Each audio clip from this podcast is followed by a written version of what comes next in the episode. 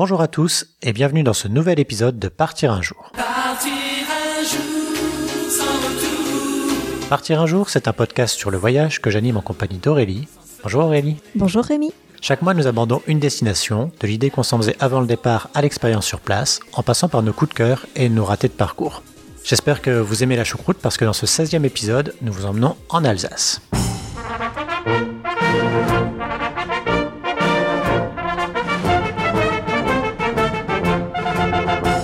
Pour ses marchés de Noël et son vin, l'Alsace est une région culturelle et historique de l'Est de la France, à la frontière avec l'Allemagne.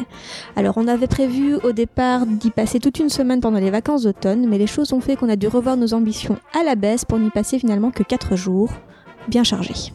Alors à la base, moi j'imaginais notre voyage en Alsace avec la découverte de Strasbourg et Colmar, et puis plein de promenades dans la nature automnale.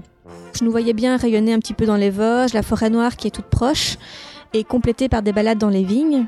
Donc vu que l'Alsace est une région viticole qui produit principalement du vin blanc, en automne les vignes prennent une couleur jaune dorée qui est vraiment remarquable. Et euh, bah, je me voyais très bien me promener euh, entre les vignes et dans les petits villages lors de, de grandes promenades ensoleillées.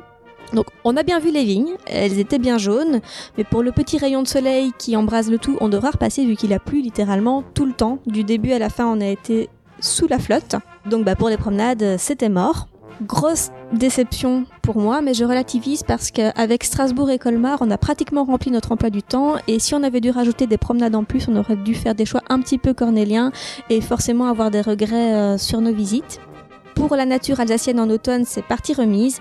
Par contre, pour mes attentes par rapport aux villes et villages, là, ça a été bien rempli. Je suis arrivée avec en tête cette image de la carte postale avec les maisons à colombage. Et évidemment, bah, on est en plein dedans, il n'y a pas de surprise. Et euh, Strasbourg, qui a été une découverte totale, je ne savais pas à quoi m'attendre et un vrai coup de cœur. C'est marrant parce que toi, tu avais un, une vue de l'Alsace qui était plutôt nature, alors que moi, c'était vraiment plutôt urbain, puisque moi, pour moi, l'Alsace, c'était vraiment Strasbourg. Et d'ailleurs, j'attendais beaucoup de la découverte de la ville, de sa cathédrale, qui est bien connue, et euh, du quartier de la Petite France. Par contre, pour le reste de la région, bah, j'avais vu des belles photos, euh, des petits villages alsaciens, mais c'est à peu près tout. Et bon, bah, comme tu l'as dit, il a plu quasiment pendant tout le séjour, et du coup, les petits villages alsaciens, ça avait beaucoup moins de charme, et ça rendait beaucoup moins bien sous la pluie, surtout quand euh, la seule chose à y faire, bah, c'est de se promener. Après, ça ne m'a pas empêché de beaucoup aimer certains endroits qu'on est allé voir. Et euh, du côté de Strasbourg, bah, ça a été largement à la hauteur de mes attentes. On a passé euh, autant de temps que possible dans la ville à l'explorer. Et euh, je trouve que c'est une ville qui se prête très bien aux visites en famille, ce qui était notre cas. D'ailleurs, je pense que le lutin s'est autant amusé que nous à la découvrir. Cette ville est absolument magnifique. Et je m'y connais. Dès qu'il l'a vu, il fut séduit par ses grands yeux et ses vingt ans.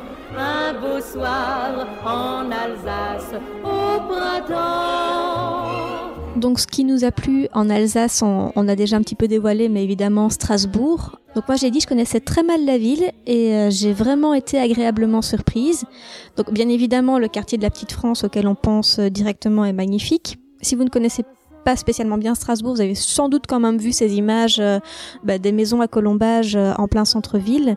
Pour la petite anecdote, moi je pensais que ça s'appelait la Petite France bah, en rapport à la France, vu que la ville a changé de nationalité entre française et allemande plusieurs fois au cours de son histoire. Et en fait pas du tout, ça vient d'un hôpital qui prenait place dans le quartier, les bâtiments de cet hôpital qui existe toujours, qui soignait les malades de la syphilis. Et cette maladie s'appelait à l'époque la Petite France, d'où le nom du quartier. Mais Strasbourg, ce n'est pas seulement ce quartier. On a bien évidemment la cathédrale, qui est un incontournable. Si on a l'occasion de pouvoir monter sur le toit, si vous êtes en condition physique pour le faire, c'est à faire. Parce que je pense qu'il y a au moins 200 ou 300 marches, je sais plus exactement. Moi, j'ai arrêté de compter euh, à 200. J'étais en train de mourir. euh, mon endurance n'était pas faite pour autant d'escaliers. Mais oui, la- l'ascension euh, est assez sportive. On a un petit peu la pression parce que c'est des escaliers assez étroits. On est suivi par des gens et on peut pas les laisser passer. Donc, on se sent obligé de tenir le rythme et euh, c'est assez éprouvant comme montée. Par contre, une fois arrivé au sommet, la vue est vraiment superbe. On pouvait voir jusqu'au Mont Saint-Odile dont on va parler un peu plus loin, mais on voit toute la ville, ben, justement le quartier de la Petite France dont on parlait. La vue est assez imprenable.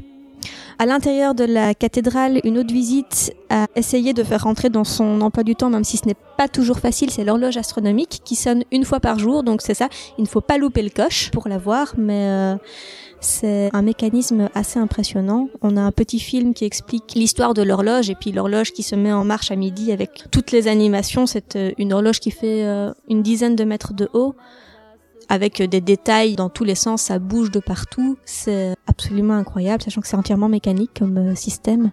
Oui, son coq mécanique euh, qui crie euh, via une soufflerie bien particulière, je pense que c'est le point d'orgue du spectacle. En tout cas, ça a marqué le lutin qui nous en a parlé à de nombreuses reprises après la visite. Ailleurs dans Strasbourg, on peut également aller voir du côté de la Neustadt, le quartier impérial avec ses bâtiments imposants. On n'a pas eu le temps de le faire, mais il y a également le quartier européen qui fait partie des incontournables. Enfin, on l'a entrevu en bateau, mais on n'a pas vraiment euh, poussé la visite dedans. Oui, on peut découvrir la ville de plusieurs façons. On peut la découvrir notamment comme on l'a fait via un espèce de bateau mouche qui fait tout un itinéraire via les canaux qui passent dans Strasbourg. Ou alors on peut aussi euh, prendre un audio guide euh, auprès de l'office de tourisme pour aussi avoir des explications sur les différents points d'intérêt de la ville. C'est une ville avec énormément de facettes à découvrir, ce qui n'est pas étonnant vu son histoire assez rocambolesque. Et finalement, bah, je regrette qu'on n'ait euh, pas eu plus de temps à lui consacrer. J'ai un, petit manque de ce côté-là, mais euh, ça a vraiment été le coup de cœur de ma visite en Alsace. C'était Strasbourg. Si je dois citer autre chose qui m'a également plu pendant le voyage, c'est euh, simplement rouler sur la route des vins. Donc nous on ne boit pas d'alcool, donc la route des vins, ça n'avait pas d'autre intérêt que celui de la visite, mais c'est une route assez agréable quand on arrive à suivre les panneaux parce que c'est pas toujours évident, c'est parfois un petit peu un véritable jeu de piste pour suivre l'itinéraire, mais quand on y parvient, on passe à travers plein de petits villages qui sont absolument superbes. Et euh, bah, quand il ne pleut pas, on aurait bien envie de s'arrêter euh, pour aller les découvrir à pied, mais euh, c'est pas toujours faisable. Heureusement, comme on le disait, bah, il a plu pendant presque tout le séjour, mais le mot important là-dedans, c'est le presque. Par exemple, quand on est arrivé, bah, il ne pleuvait pas et on a commencé par visiter le Mont Saint-Odile. Donc nous, on était un peu fatigués par la route, hein, on venait directement de Belgique, mais euh, j'ai l'impression que la fatigue s'est vite effacée quand on est arrivé sur le parking du Mont Saint-Odile, là où on trouve l'abbaye de Hohenburg, un couvent qui surplombe la plaine d'Alsace, qui a été fondée au départ par la Sainte-Odile, hein, la sainte patronne de l'Alsace. Et euh, il faisait vraiment un grand soleil, c'était vraiment un très beau jour d'automne, ce qui fait que quand on est arrivé sur la terrasse euh, juste à côté du couvent, on a vraiment une superbe vue sur toute l'Alsace qui s'étalait à nos pieds, c'était vraiment magnifique. Il paraît même qu'on peut voir la forêt noire. Moi, je ne sais pas vraiment si on l'a vu à ce moment-là parce qu'il n'y a pas de panneau qui indique où elle se trouve, mais si ça se trouve, on l'a vu. Il y a beaucoup de gens qui viennent jusque-là pour faire un pèlerinage, ce qui n'était pas notre cas, mais il faut quand même avouer que le lieu a une aura bien particulière avec ses chapelles et le calme qui y règne. Donc c'est comme ça, c'est un peu mystique et c'était vraiment assez plaisant. Oui, les chapelles euh, sont absolument magnifiques. Il y en avait deux, je pense me souvenir. C'est des petites chapelles qui ne payent pas de mine à l'extérieur, mais quand on rentre, il y a des mosaïques absolument incroyables à l'intérieur, dorées avec des couleurs très vives. J'ai vraiment été marquée par les chapelles. Outre les chapelles, il y a aussi l'église, et juste à côté de l'église, on trouve bien entendu le tombeau de Sainte-Odile, qui est aussi une des choses à voir dans l'abbaye. Et pour terminer d'ailleurs avec les choses à voir, bah, juste à côté de l'abbaye, il y a aussi le mur païen qu'on peut aller voir via des sentiers de promenade. Donc euh, il y a vraiment de quoi faire à ce niveau-là. Un autre endroit qui m'a beaucoup plu dans la région, c'est le château du Haut-Königsbourg. Bon, c'est un des lieux les plus touristiques d'Alsace, mais je trouve que nous, c'était encore raisonnable niveau monde, sans doute à cause de la météo. Faut dire que le lieu était complètement enveloppé dans le brouillard, il y avait une fine bruine, donc vraiment c'était pas des conditions idéales pour découvrir le château. Surtout que d'habitude, il paraît qu'on a une vue magnifique des alentours, alors que nous, bah, quand on est arrivé au sommet, on avait juste un mur blanc en face de nous. Je crois que la dernière fois que ça nous est arrivé, c'est quand on était au Grand Canyon euh, aux États-Unis.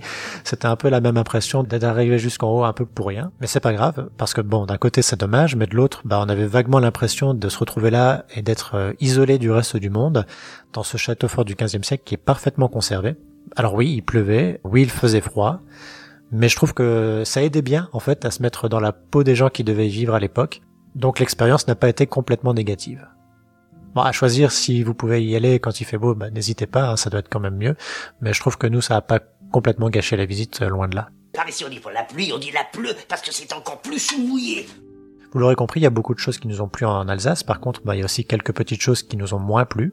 Oui, comme partout, on peut pas avoir que des coups de cœur. Alors on a des petites, je sais pas si on peut dire déceptions, mais euh, des choses qui nous ont peut-être moins parlé. Bon, la météo, hein On en parle tout le temps, mais ça a vraiment été un coup dur euh, pendant ce séjour. Malheureusement, bon, bah, on peut rien y faire, c'est comme ça. Mais euh, quand on passe quatre jours sous la pluie, dans le froid, euh, c'est jamais drôle. Ça, ça gâche un petit peu les visites. Il y a rien à faire, le moral en prend un coup. On profite moins de son voyage. Maintenant, si je dois donner une déception dans ce qu'on a réellement visité, moi, je dirais le château du Haut-Königsbourg, contrairement à toi. Ah oui. On a fait la visite guidée pour les enfants qui elle est absolument géniale. Ça se fait avec un guide costumé qui se met dans la peau d'un personnage qui aurait vécu dans le château au Moyen Âge et qui explique aux enfants comment était la vie à cette époque. Donc pour les enfants c'est absolument super. Le lutin a complètement marché dedans. Là, c'est interactif, ils peuvent poser des questions et ça, c'est vraiment parfait pour les enfants. Maintenant, moi je ne sais pas, le château en lui-même était beau, mais je ne sais pas si c'est le froid, la pluie, le brouillard ou un peu tout en même temps. Mais ça ne m'a pas fait vibrer. Je sais pas, le lieu n'a pas fonctionné sur moi. Maintenant, ça, ça reste très beau et euh, je ne peux pas déconseiller la visite. Mais euh, moi, c'était pas mon truc. Bah, moi, de mon côté, c'est plutôt Colmar qui m'a déçu. Bon, pour le coup, bah, encore une fois, il pleuvait, hein, il a plu toute la journée. On a cru à un moment pouvoir se réfugier un peu dans le musée Bartholdi, puisque le célèbre sculpteur est né à Colmar. On voit d'ailleurs une petite statue de la liberté à l'entrée de la ville qui vous accueille sur un rond-point. On avait vendu la visite au lutin et quand on est arrivé devant le musée pour se rendre compte qu'il était fermé, bah voilà, c'était fini. Donc euh, sachez-le, le musée est fermé le lundi. Voilà, et euh, pensez toujours à vérifier les heures d'ouverture avant d'aller à un musée. Généralement, on le fait. Bon, bah, petit oubli, évidemment, euh, c'est mal tombé, mais... Ouais, ça nous arrive quand même souvent d'oublier. On est donc resté dehors pendant le reste de la journée. Alors, on a quand même trouvé de quoi s'occuper. hein. On est allé voir euh, la maison Pfister, donc une maison qui fut construite en 1537 hein, pour un chapelier, qui est un exemple d'architecture Renaissance. C'est une maison dans laquelle on peut pas entrer, hein, pas plus que dans la maison des têtes, une maison du 17e qui est décorée de 111 masques. Donc c'est aussi très beau à regarder, mais pareil, sous la pluie, c'est tout de suite euh, moins séduisant. Et enfin, bah, on a marché jusqu'à la Petite Venise, hein, parce que tout ça se fait très bien à pied. On l'a pas dit, mais Strasbourg se fait aussi très bien à pied. Et à Colmar, bah, voilà, on a fait tout à pied. Il y a juste un moment où on a pris euh, le petit train de la ville. Donc voilà, on a trouvé de quoi s'occuper, mais malgré tous les atouts de la ville, j'ai trouvé la journée un peu pénible. Je pense que l'Alsace, de manière générale, s'apprécie beaucoup plus lorsqu'il fait beau, y compris Colmar. Quelle destination ne s'apprécie pas plus quand il y a du soleil? Je pense qu'il y a des destinations qui proposent beaucoup de choses à découvrir en intérieur, beaucoup de musées par exemple, ou des visites plus historiques. Et bah, je trouve que dans ces petits villages, enfin, Colmar n'est peut-être plus un petit village, mais à Strasbourg, on avait encore la possibilité d'aller à l'intérieur de musées ou de la cathédrale en particulier, ce qu'on n'a pas vraiment eu l'occasion de faire à Colmar. Et je pense qu'il y a beaucoup de petits villages comme ça, c'est ce que je disais, hein, dans lesquels on peut se promener, mais dans lesquels il n'y a pas énormément de choses à aller visiter, dans lesquels on peut rentrer. Après, c'était peut-être aussi un manque de préparation de notre part. On était parti vraiment sur du beau temps et des promenades. On n'était pas prêt à faire face à un tel revers de météo. Peut-être qu'on aurait dû mieux se renseigner sur les visites à faire en intérieur à Colmar ou peut-être euh, changer nos plans, aller à Mulhouse, je sais pas. Peut-être qu'on aurait pu mieux s'adapter. Euh, en même temps, on n'est pas non plus resté dehors tout le temps, heureusement. C'est cette journée-là à Colmar, moi, qui m'a marqué. Mais dans le reste de notre itinéraire, on a aussi trouvé de quoi s'occuper pour ne pas toujours rester dehors. Oui, oui, on va rentrer, on va, on va rentrer. Alors, euh, passez dedans, moi je vous suis.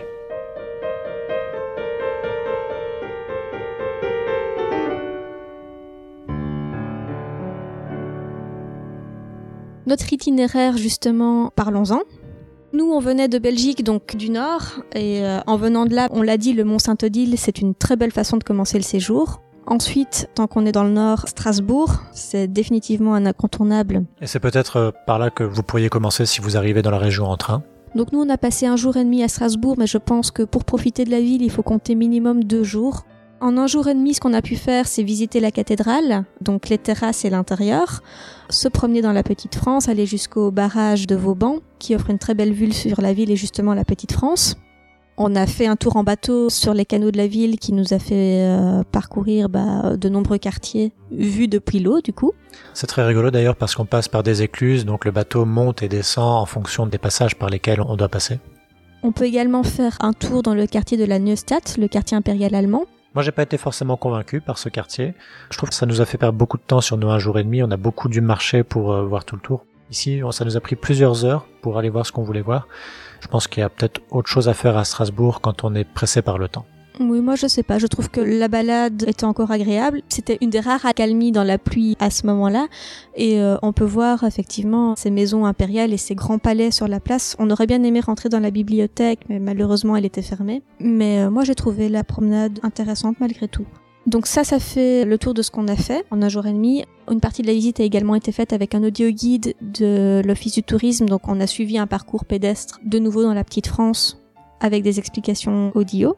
Mais si vous souhaitez compléter la visite, il y a évidemment beaucoup de choses à faire qu'on n'a pas eu le temps de faire, comme visiter un ou plusieurs des nombreux musées, donc comme le Palais Rohan, le musée alsacien ou euh, le musée de l'œuvre de Notre-Dame. Ou même le vaisseau qui est un musée des sciences assez ludique, paraît-il. On n'en cite que quelques-uns, mais il y en a beaucoup d'autres. Strasbourg a beaucoup à offrir de ce côté-là. Ça vaut la peine de se renseigner si vous avez le temps pour intégrer cette visite dans votre séjour.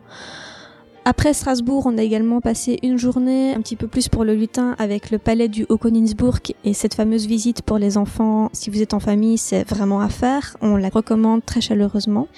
Et euh, la visite du musée du pain d'épices à Gertwiller, qui euh, bah, c'est une petite visite qui ne paye pas de mine, mais euh, ça marche très bien pour les lutins et le pain d'épices reste euh, un incontournable de la région également avec tous les gâteaux de Noël.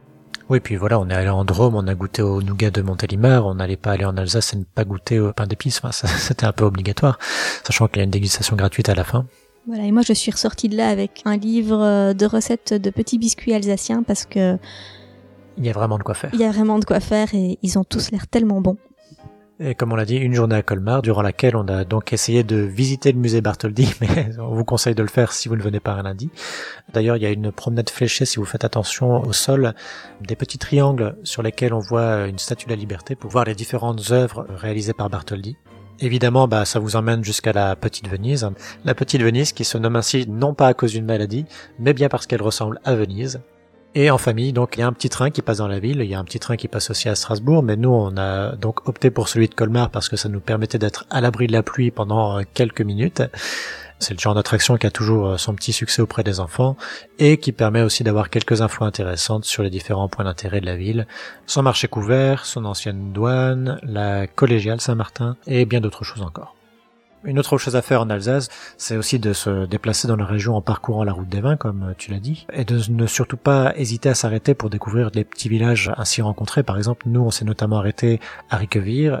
Ça fait parmi des villages qui sont bien connus en Alsace. Oui, notamment durant la période de Noël, il a la réputation d'être très beau, très bien décoré et visiblement à ce moment-là, c'est un petit peu la guerre pour se garer à proximité. Nous, euh, bah, en automne, on n'avait pas encore ce genre de problème. Les décorations commençaient à être en place et je peux euh, aisément comprendre euh, pourquoi il plaît tant. C'était vraiment très beau. Oui, surtout quand la nuit commence à tomber avec toutes les lumières qui s'allument. C'est vrai que c'était vraiment très plaisant à voir. Thérèse, ne faites pas cette tête-là. J'adore le Gewürztraminer, mais franchement, le muscadet va mieux avec les huîtres. Avec des glaçons, je le trouve très buvable.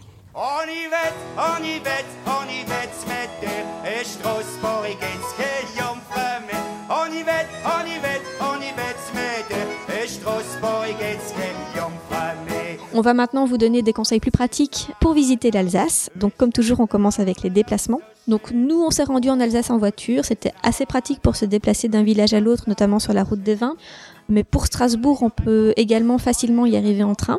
Maintenant, si comme nous vous êtes en voiture, on vous conseille de vous garer en périphérie et de prendre le tram pour rejoindre le centre. Oui, c'est le concept des P plus R que j'avais pour ma part découvert à Amsterdam il y a déjà une bonne dizaine d'années. Bah, ça fonctionne très bien à Strasbourg. On gare sa voiture dans l'un des parkings disponibles, on prend son ticket et avec celui-ci, on dispose automatiquement d'un billet aller-retour avec le tram.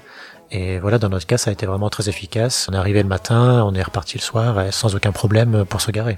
Côté logement, nous avons opté pour une chambre d'hôte super sympathique à Goxwiller près d'Aubernay. J'hésitais à la mettre dans mes coups de cœur, mais je trouve qu'on a vraiment eu beaucoup de chance avec ce logement. On est tombé par hasard sur cette chambre d'hôte, alors que beaucoup étaient déjà complètes. Les vacances d'automne, c'est une saison qui est déjà très prisée en Alsace, et j'ose même pas imaginer comment c'est pendant les fêtes de Noël. Et voilà, c'était vraiment génial comme expérience. On avait une chambre qui était spacieuse, elle y était super confortable. Le petit déjeuner était bon, sans être gargantuesque, parce que si comme nous, vous êtes déjà retrouvé dans la situation où il y a trois à manger et vous ne savez plus comment dire non, bah c'est mieux que ce soit pas trop gargantuesque. Et surtout, le contact est très bien passé avec les propriétaires. On vous mettra l'adresse dans les notes de l'épisode et euh, bah, je vous la recommande vivement.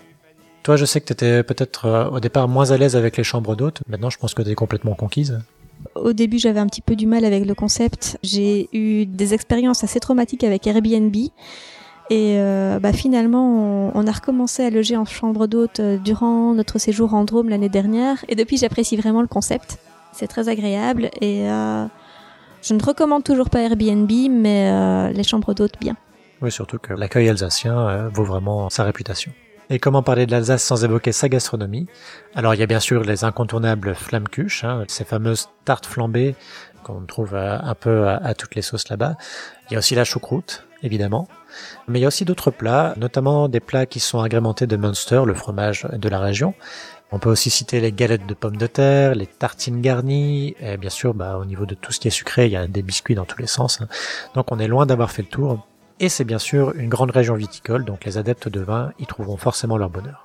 On va faire un petit point quand même sur euh, la barrière de la langue. Même si on est en France et tout le monde parle français, on vous souhaite un, un bon courage pour prononcer correctement le nom des villages et de certains plats.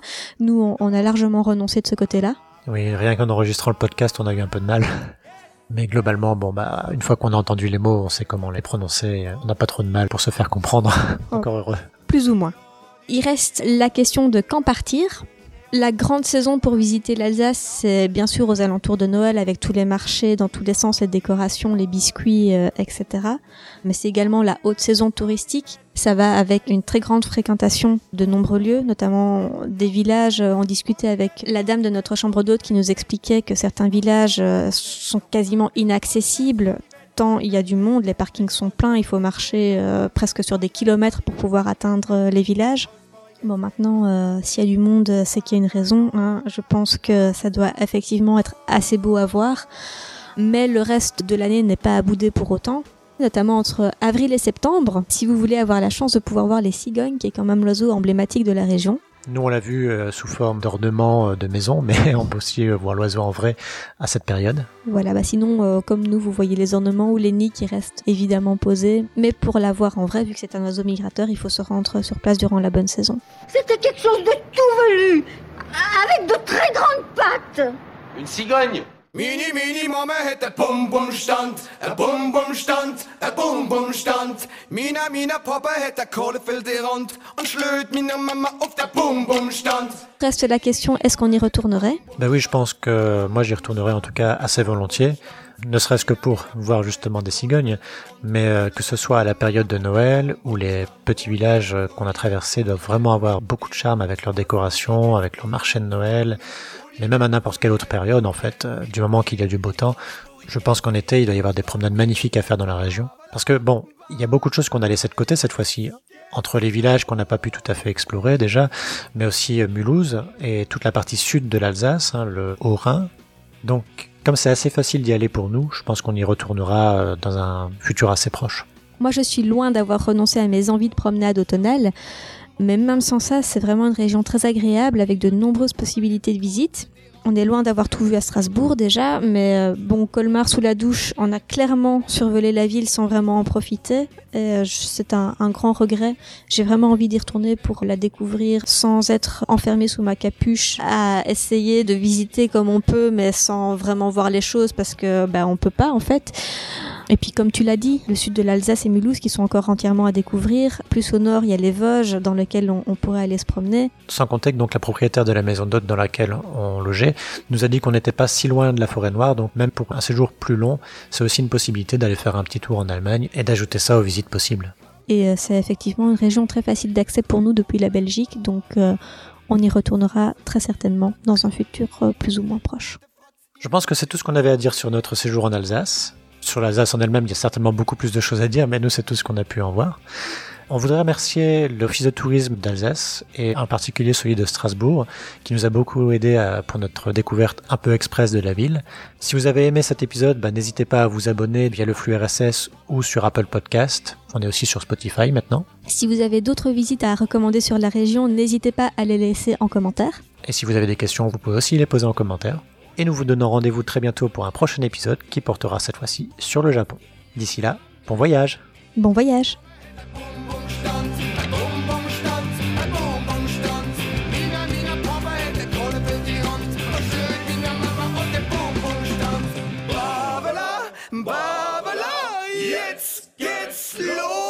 Alors pourquoi ça s'appelle la petite Venise? Il n'y a pas vraiment d'explication. hein? Qu'il y avait les malades de la syphilis. Côté logement, euh, on a opté pour euh, une chambre d'hôte super sympathique à Gox Goxwiller, à Goxwiller, Go- Goxwiller, Goxwiller, euh, près d'Obernai, de près d'Obernai. Donc, euh, Donc euh, voilà. voilà. Donc euh, voilà. voilà, voilà. Le tombeau de Saint-Odile, euh, et il serait dommage de passer à côté. euh, tant- Et il serait dommage de ne pas aller euh, la voir tant qu'à être là. Allez lui faire un petit coucou, boire un café, enfin voilà quoi.